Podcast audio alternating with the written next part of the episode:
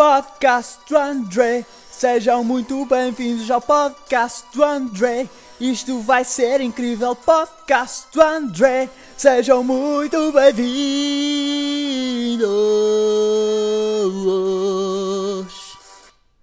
Hi, my name is André. E sejam muito bem-vindos, maltinha, ao primeiro podcast aqui do Rei da Tuga.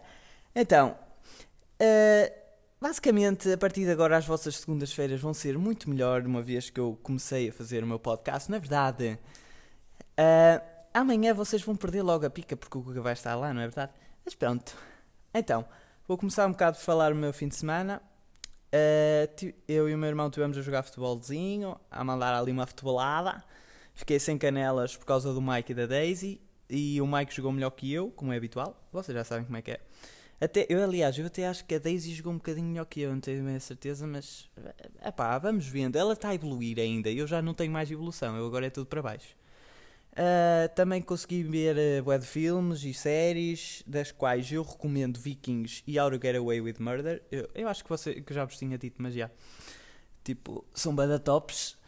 Uh, e vi o Festival da Canção com aquela vitória incrível do Love is on My Side, que infelizmente não está muito bem na casa das apostas para a Eurovisão, mas que eu ainda estou a acreditar que vai conseguir ganhar a Eurovisão, apesar de, de disso. Um, para além disso, também joguei com os meus putos, tirando o Afonso, acho que não joguei com o Afonso, não me lembro pelo menos. Uh, até com o Martinho eu joguei, deu-me livre. Uh, e é isso. Quanto ao dia de hoje, eu acordei, fui fazer exercício, como é normal, tive de fazer o almoço, que foi uma seca do caralho. Uh, depois estive a aturar aqui 300 pessoas a vir a casa porque tiveram a arranjar cenas. Depois, supostamente, logo à tarde, acho que tenho de ir ajudar o Tiago a estudar, mas não tenho a certeza. Também ele, ele não tem tempo agora, tem a loja até às seis e meia. E, uh, yeah, acho que é isso. Ah, e depois à, à noite vou ter explicação, que também vai ser muito bom, como vocês podem pensar. Explicação de Biologia, porque eu tenho de ir repetir o exame se é que quero entrar em Medicina para o ano. Por isso, eu acho que vocês todas as semanas me vão ouvir a reclamar da puta da explicação que eu tenho à segunda-feira. Mas pronto, nem tudo pode ser bom, não é verdade? Já estar de férias por si já é uma coisa boa. Aliás, por falar em férias, eu durante esta semana vou passar a minha semana a jogar. Por isso, quem quiser, e peço mesmo alguém para vir jogar, porque eu não quero ficar sozinho cá a fazer figura de parvo a jogar Fortnite sozinho. Se alguém me quiser fazer companhia, agradeço. Também, é durante esta semana, vou ter o aniversário do meu avô, que é amanhã. Uh, também gostava de fazer Lego, porque é uma cena que eu adoro, vocês já devem saber também. E pronto, ver mais filmes e séries, como já tinha dito, e é isso. Então, agora vamos ao primeiro. Ao primeiro. Como é que eu digo isto? Ao primeiro segmento, que se chama Uau. Basicamente, o segmento Uau vai consistir em eu dizer-vos alguns factos interessantes e vocês basicamente vão ter de. vão ficar a conhecer melhor, basicamente, este, estas, esta, este mundo que é o que nós vivemos. Oh, o primeiro facto interessante, ou o primeiro que eu encontrei, basicamente, foi que a cada ano o Everest cresce 4 milímetros. Isto porquê? Eu também fiquei chocado, porque eu pensava que o Everest era a montanha mais alta e pronto, e não cresce. É assim, a única coisa. Eu, eu, acho que nós chegamos a um ponto e não crescemos mais se o Everest, se o Everest cresce até morrer, que não vai acontecer porque é uma montanha, nem sei porque é que eu disse isto, mas se o Everest cresce sempre é só estúpido, né? Porque ele vai ficar gigantesco e depois, coitados dos alpinistas, vão ficar com depressão porque não conseguem subir aquela bosta. Mas pronto, não interessa. O que interessa é ter saúde. Ah, eu não expliquei porquê. O Everest está sempre a crescer porque aquilo é uma zona de convergência de placas, como vocês podem saber. Isto é uma seca. É, mas pronto, o Google e o Tiago acabaram de dar e eu também estou a estudar para o, para o exame de Biologia. Por isso achei interessante dizer. As placas, como estão sempre a. Como a placa. Já não lembro qual era o nome da placa. Também não estou a ler. Eu não leio, ok? Eu não sou como o Tiago como o Matias. Mas como há uma placa que subducta, subducta sobre a outra e a que está a subir está a fazer o Everest crescer. É basicamente isso e cresce 4 mm por dia. Uh, por dia não, por ano. Uh, o próximo segmento chama-se A Minha Vidinha. A minha vidinha, o segmento da minha vidinha foi, epá, foi uma ideia um bocado à toa. Eu só estava a pensar, o que é que eu vou falar num podcast que tem que ter um bocado de tempo, senão vai ser uma seca, né?